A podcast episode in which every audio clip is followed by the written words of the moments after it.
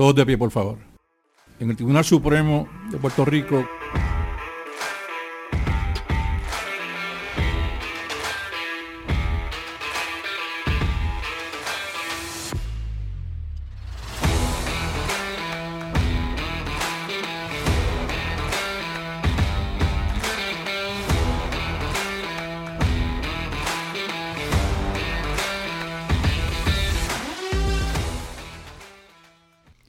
Bienvenidos al Supremazo. Habla el licenciado Miguel Rodríguez Ramos y el calendario para el episodio de hoy es American Federation versus Corporación Sinfónica de Puerto Rico 2023 TCPR 25.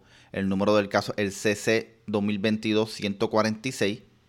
Este caso se resolvió el 8 de marzo del 2023 por el panel y el panel que atendió este caso en el Tribunal de Apelación, el panel 5. Fue el panel 5. Aquí tenemos una sentencia corta con una opinión de conformidad del juez asociado Rivera García, a la cual se unió la jueza presidente Orono Rodríguez, eh, y los jueces asociados Estrella Martínez y Colón Pérez. Y por su parte tenemos a una opinión disidente del juez asociado Martínez Torres, a la cual se unieron el juez Coltoff Caraballo y Feliberti Cintrón. Aquí la única integrante del tribunal que falta en unirse en uno de los de, de las opiniones de, conformidad o disidente, la jueza Pavón, que fue el voto decisivo para la sentencia corta, porque si no la vemos que se unió a, a, la, opinión de conformidad, pues lo más seguro pues no estaba de acuerdo con lo que allí se estaba diciendo, este, pero sí con el resultado, sino tal vez con el análisis no estaba de acuerdo, eh, puede ser por muchas razones, pero una de las razones más comunes es esa, mira, no estoy de acuerdo con el análisis, pero sí con el resultado, está bien, dale, o este, pero nos vamos por sentencia corta, porque no consigo los cinco votos. Este, nada, eh, este casito es interesante en el sentido de que esto es la interpretación que dos facciones del tribunal le dan a la palabra, al término podrá, podrá, versus deberá, podrá, dentro de una cláusula en un convenio. Básicamente esa es la controversia aquí. Eh, nada, la decisión que toma el, tribunal en su sentencia corta es que revoca el tribunal, revoca todo, revoca el tribunal de apelaciones, porque aquí esto es un laudo, ese laudo falla, eh, resuelve a favor de la Sinfónica, de la Corporación Sinfónica de Puerto Rico, la, eh, la Unión, que es la American Federation, eh, va al tribunal de, primera instancia y dice, mira, este laudo no fue, impugna el laudo porque no fue conforme a derecho. El, TPI confirma al, al, árbitro. Va al TA otra vez la American Federation y la, y la Unión, para ponerlo así, la Unión, la Unión va al TA y, el TA confirma el TPI, que a su vez el TPI confirmó el laudo y llegan al Supremo y el Supremo revoca la sentencia, por sentencia. Y uno se queda, pues nada. Y todo fue por el término podrá. En consecuencia, se le concedió a, la corporación en un término de dos años, a partir de la notificación de la sentencia Tribunal, del Tribunal Supremo, para que celebre los conciertos necesarios a los fines de sufragar la aportación patronal a beneficio del plan de pensiones correspondiente a la temporada 2018-2019. Más adelante voy a explicar por qué. O en la alternativa emite un pago de 80 mil dólares nada más, 80 mil pesitos, adicional a las costes y honorarios de abogados según proceda. Esa fue la sentencia, esa fue la decisión. Así que eh, la Corporación Sinfónica celebra el concierto. Este, o pague los 80 mil pesitos. Yo, yo hago los conciertos, pues por lo menos a ver si le puedo sacar algo. Este, pues, mira lo que pasa aquí. Aquí hay un convenio. Eh, la Corporación de la Orquesta Sinfónica eh, y la Unión. La Unión representa a los músicos eh, que trabajan allí en la, corporación. tuvieron, como realizaron un, un, convenio, que el convenio en su artículo 10 décimo, su artículo décimo, establece las partidas que cada uno, tanto el patrono como, eh, como los empleados, eh, tenían que dar a, aportar a, su plan de pensiones. Y leo, dice el artículo décimo del convenio colectivo, estipularon que la corporación realizaría un pago de 7.5% del total de vengado por cada músico. Por su parte, los músicos realizarían una aportación de un 3.5% del salario de vengado para el mismo propósito. Todo eso es, eh, ese porcentaje va al plan de pensiones. Respecto a los conciertos celebrados durante el Festival Casados, que eso es ya mismo, estoy viendo promoción ahí, a ver si voy un día. este, al, Festival Casal, eh, la corporación aportaría 8.5%, porque estos festivales pues, se llenan más, cobran más, así que se genera más ingresos, del total de vengado por cada músico. Filete, estamos bien hasta ahí. Así las cosas, estoy aquí leyendo de la opinión de conformidad del juez Rivera García. Así las cosas, página 3 mediante el referido artículo establecieron que, y aquí es donde pues, lo, pertinente, para incrementar, y aquí estoy citando de eh, el artículo décimo, para incrementar el dinero disponible en dicho plan, o sea, estamos para incrementar el dinero, o sea, ya estipulamos cómo cada cual va a dar el dinero, eh, pero esto es para darle más dinero, más solvencia eh, económica, la corporación podrá aquí está la palabra aquí, problema, eh, o sea, lo que creó la discordia, podrá realizar por lo menos cuatro conciertos por cada temporada de convenio cuyos ingresos serán, serán destinados al plan de pensiones. Vamos a quedarnos ahí. Cuando uno lee eso y dice podrá, ¿qué podrá? O podrá es que bueno, lo, lo puedes hacer, sí o no, ¿me entiendes? Te da la gana. Y aquí mismito, más abajito, en la misma oración me usa la, serán. Ahí no, le, no dijo podrán ser destinados al plan de pensión, ahí dijo serán. ¿Entiendes? O sea, esos chavitos son país, ¿me entiendes? Si vas a hacer esos cuatro conciertos, si, no lo tienes por qué hacer, pero si vas a hacer conciertos adicionales en la por temporada de, de, convenio, tienen que ser mínimo cuatro, por lo menos cuatro conciertos por cada temporada podrás realizar por lo menos cuatro por cada temporada cuyos ingresos serán destinados al plan. O sea, los ingresos completos van para el plan. Tú puedes hacer conciertos que te dé la gana, puedes hacer 200, 300. Pero cuatro podrás coger de esos 200, de esos 20 conciertos, podrás coger, coger cuatro y decir, ok, estos cuatro, por lo menos estos cuatro van destinados. O sea, es pero es a discreción de, la corporación, porque el término podrá. Pues, ¿qué ocurre? Eh, el juez Rivera García, la jueza presidenta, el juez Estrella y el juez Colón entienden que ese podrá eh, no es optativo, sino que es mandatorio. ¿Y por qué llegan a esa conclusión? Pues, ellos se anclan en dos fundamentos principales. Uno, que desde el 2005 que se firmó este convenio, y se ha renovado, desde el 2005, eh, la corporación en todos los, ¿cómo es que ellos le llaman esto aquí? las temporadas de convenio, en todas las temporadas, han realizado esos, eso, esos mínimos, esos cuatro conciertos, y han destinado esos ingresos al plan. Y que cuando la temporada de 2018-2019 no lo hicieron, pues ellos dijeron, pues estás violentando el convenio. ¿Entiendes?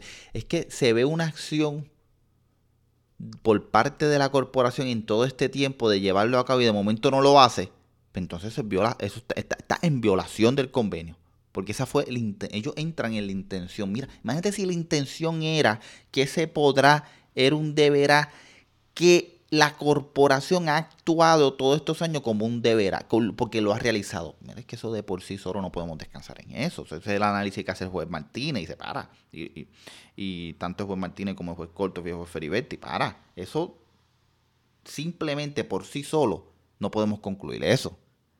Porque puede ser que en todos esos años decidió hacerlo voluntariamente porque mira pues son mis músicos yo los quiero ayudar no tengo no tengo por qué pero mano hay que ayudarnos.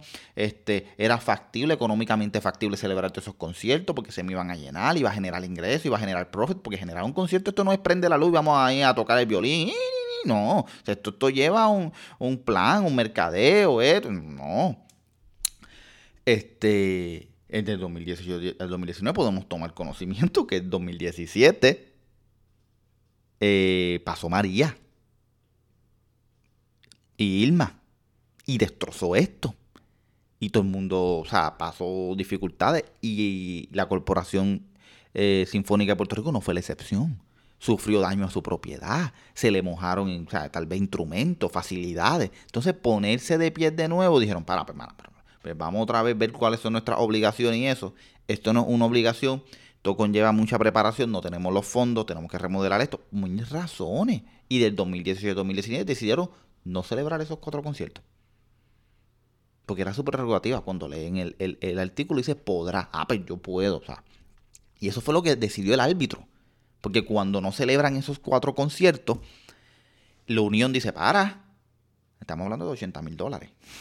para, para, me violentaste el, convenio. Y activan la cláusula arbitral. El árbitro, después de escuchar a todo el mundo, los árbitros, no sé si era un árbitro, el panel de árbitros, después de escuchar a, ambas partes, determina y dice, mira, no, esto era discrecional de la corporación. Y aquí es donde voy un poquito por la gente y yo critico esto. Yo digo, mano, entonces, todo el mundo pone cláusulas arbitrales para evitar ir al tribunal. Y de momento terminan en el tribunal, terminan gastando más. Porque aquí, o sea, se me cuál es la decisión. Si es conforme a derecho que se resuelve el laudo, pues el tribunal puede entrar. Entonces, pues mira, el propósito del arbitraje, que evitar ir al tribunal, para tal vez para conseguir eh, que sé yo, si esto es una cosa sobre música y cosas así, porque yo quiero tal vez unos árbitros peritos que, que, entiendan eso y pues que lo puedan resolver rápido y pues nosotros pues esos árbitros se pagan, las partes lo pagan, esto no es que van allí voluntariamente, se pagan las partes pagan el árbitro, las partes pagan su representación legal y el costo que tiene ir a las vistas esas de árbitros eh, arbitrales y de momento la parte que perdió voy para el tribunal entonces, pues no, no gané nada porque ahora tengo que gastar en el tribunal. Después tengo que ir al tribunal de apelaciones y termino en el Supremo. En vez de ahorrarse esos tres foros, tuvieron cuatro foros. Entonces, ¿para qué diatre tiene la cláusula arbitral si no se va a respetar? Y yo me río porque todo el Tribunal Supremo siempre dice, le damos alta deferencia, impulsamos el, el mecanismo del arbitraje, sí, pero se lo clavan después, se lo clavan. Eso es todo el mundo, o sea, no, no, estoy diciendo por esto, por esta gente nada más. En todos casos, empiezan con eso y yo dije, ah, sí, te lo va a clavar ya mismo. Se van a clavar el árbitro. Yo digo, pero entonces, ¿para qué día te hacemos eh, cláusulas arbitrales y como que eso va a caer allá? No, no, no, no, no. no.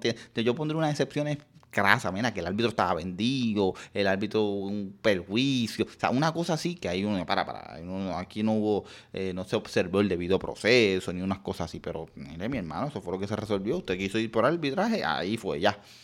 Pero, ¿qué le puedo decir? Este, ese soy yo.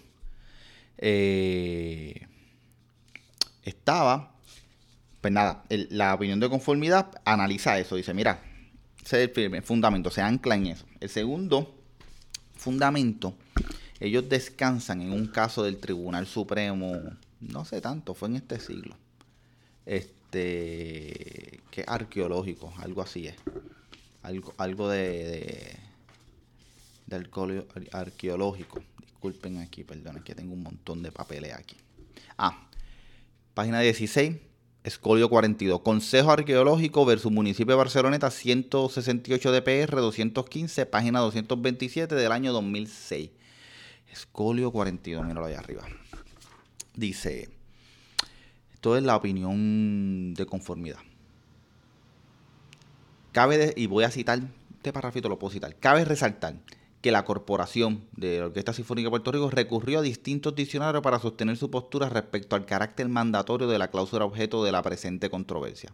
En esencia, expuso que el término podrá, derivado de la acepción del verbo poder, ha sido catalogado como tener expedita la facultad o potencia de hacer algo. Sin embargo, al revisitar el análisis previamente esbozado por este foro sobre la referida terminología, hemos reiterado que a pesar de que el término podrá puede, como norma general, ser catalogado como permisible, esta característica carece de mérito cuando el darle ese significado derrota el propósito del estatuto promulgado.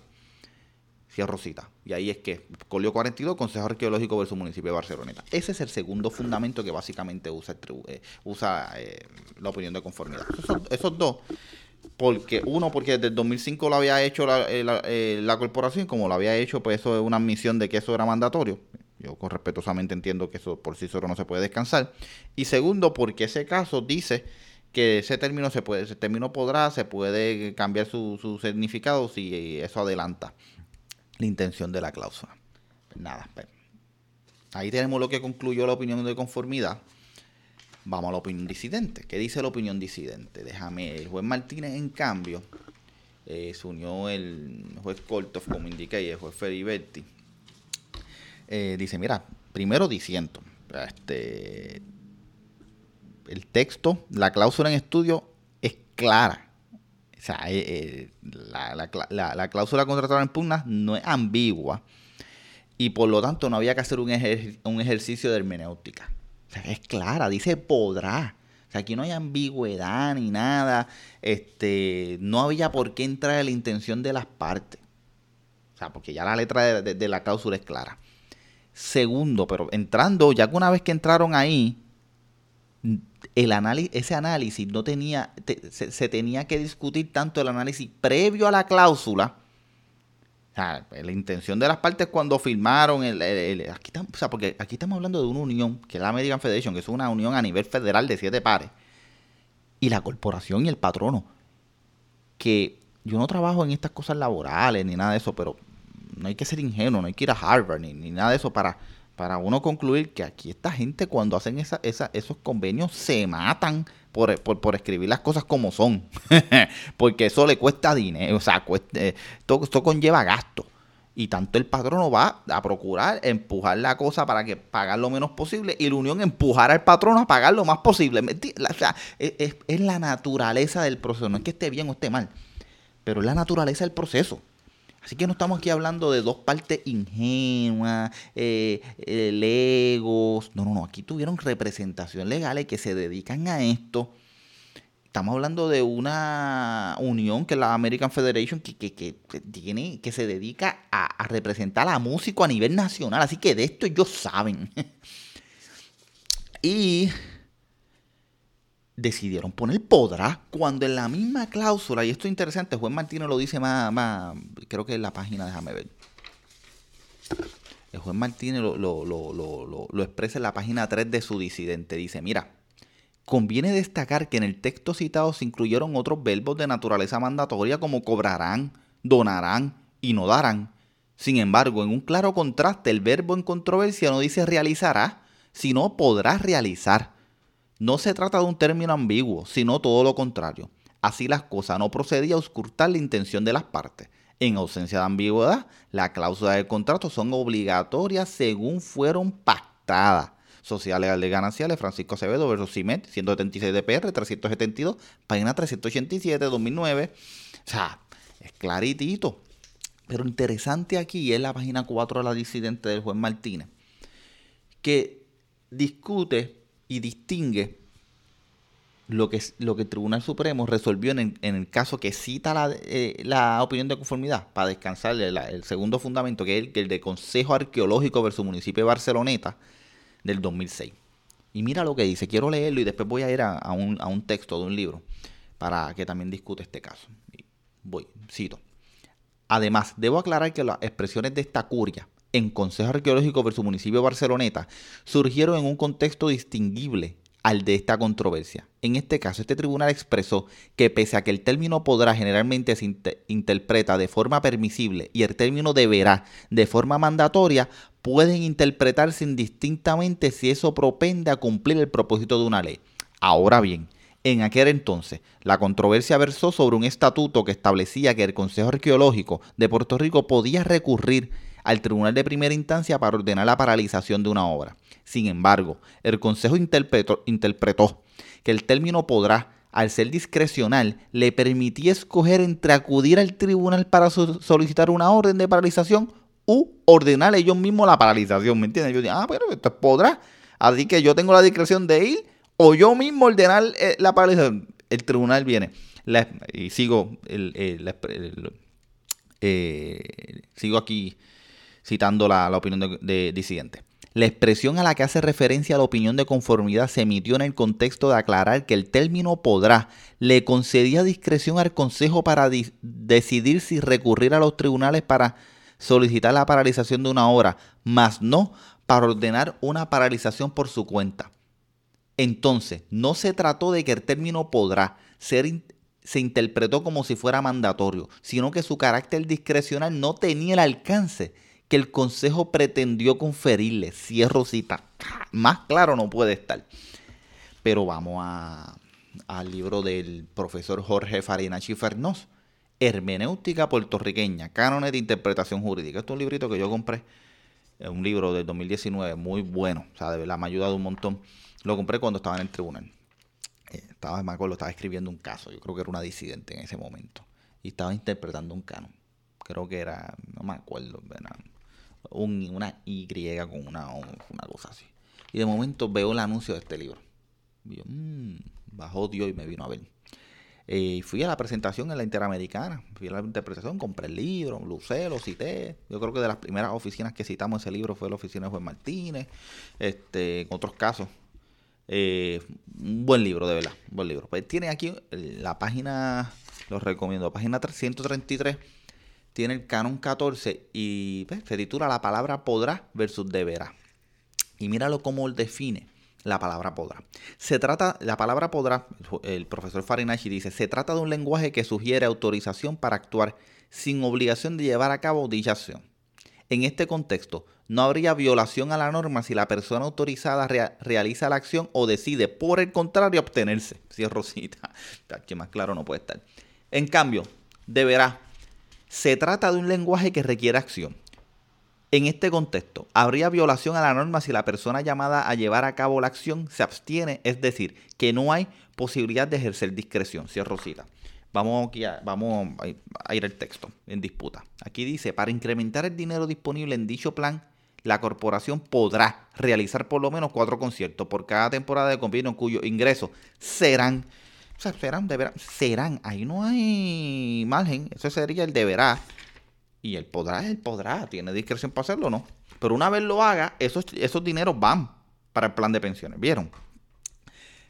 Ya expliqué aquí, ahora voy a la página 135, que el profesor Farinashi discute muy bien eh, lo que el Tribunal Supremo resolvió en Consejo Arqueológico versus Municipio de Barceloneta, que básicamente es lo que discutió el juez Martín en su opinión de disidente. Y cito, en Consejo Arqueológico versus Municipio de Barceloneta, el Tribunal Supremo analizó si una agencia administrativa tenía el poder de emitir motus propio, una orden de paralización sin recurrir al tribunal.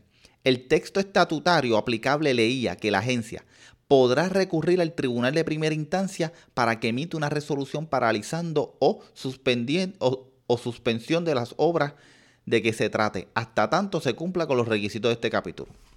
Eso es, así leía el, estatuto, el texto eh, estatutario. Eh, Continúo con el libro. Según la agencia, el uso del término podrá significaba que no estaba obligado a recurrir al tribunal para ordenar una paralización. Esto es, que tenía la opción de ordenar la paralización motu propio o por medio del tribunal. El Tribunal Supremo rechazó ese argumento. Según la opinión, se trataba de, un, de una instancia en la que las palabras podrás, podrá y deberá podían utilizarse indistintamente. Por tanto, la agencia no tenía el poder de ordenar una paralización unilateralmente. Y aquí está hablando el autor. Si bien la decisión del tribunal fue correcta, entendemos que hacía falta hacer un análisis hermenéutico un tanto distinto. Consideramos que esta no era una instancia en la que podía utilizarse podrá y deberá indistintamente. De haber usado la palabra deberá, se podía entender que la agencia estaba obligada a ir al tribunal en, determinadas circunstancias. El uso de la palabra podrá daba discreción a la agencia para optar entre abstenerse de actuar o recurrir a la vía judicial. Por lo tanto, si se trataba de una instancia optativa, claro está, esto no quiere decir que la agencia tenía la opción de paralizar la obra motus propio o por medio de la vía judicial. Por el contrario, sus opciones eran, uno, abstenerse de actuar, o dos, recurrir al tribunal para solicitar una paralización. No tenía la opción de paralizar, paralizar motus propios. En ese sentido, entendemos que fue correcto el juicio legislativo de usar la palabra podrá en vez de deberá, pues habrían tenido efecto muy distinto. De utilizarse deberá, la agencia habría estado obligada a solicitar la paralización al tribunal. Al emplearse podrá, se le dio la opción de recurrir a la vía judicial o simplemente abstenerse. Esto es distinto a concluir, como incorrectamente argumentó la, la agencia, que el uso de la palabra podrá en cuanto a la opción de recurrir a la vía judicial significaba que la otra alternativa disponible era ordenar la, paralización motus propio. Como acabamos de ver, si existía una alternativa al foro judicial, lo que no sería el caso con el término deberá. Lo que ocurre es que su otra opción era abstenerse de solicitar la paralización por la vía judicial. Cierro cita, mejor no lo pudo explicar el, profesor Farinach en este libro. Este, así que básicamente eso fue lo que resolvió el, bueno, tuvo una opinión de conformidad, no es la opinión del tribunal, y pues, pues mantiene una opinión disidente, pero un, debate interesante sobre eh, ese, esa labor hermenéutica, ese ejercicio de hermenéutica que se lleva a cabo eh, cuando uno analiza un estatuto. Y nada, este, eso es básicamente la posición de ambas facciones. El tribunal básicamente en, este caso estaba casi dividido. Que el voto decisivo fue la jueza Pavón, como indiqué, que pues, no, se, no quiso darle ese voto, que se, hubiese sido el quinto voto a, la opinión de, de, juez Rivera García. Sí decidió, mira, vamos a revocar, eh, pero no, no, no, no quiero que este análisis se paute. Así que nada, este es el casito. Eh, recomiendo el libro, de verdad, muy bueno. Eh, tiene, qué sé yo, 300 páginas. Lo uso a cada rato. El otro día lo usé para un casito que tenía que tenía que interpretar. Yo creo que era un podrá con un deberá. Yo creo que sí, porque lo tengo marcado. Este, muy bueno. Así que nada, este es el calendario para el episodio de hoy. Nos vemos en el próximo Supremazo. Todos de pie. Receso del tribunal.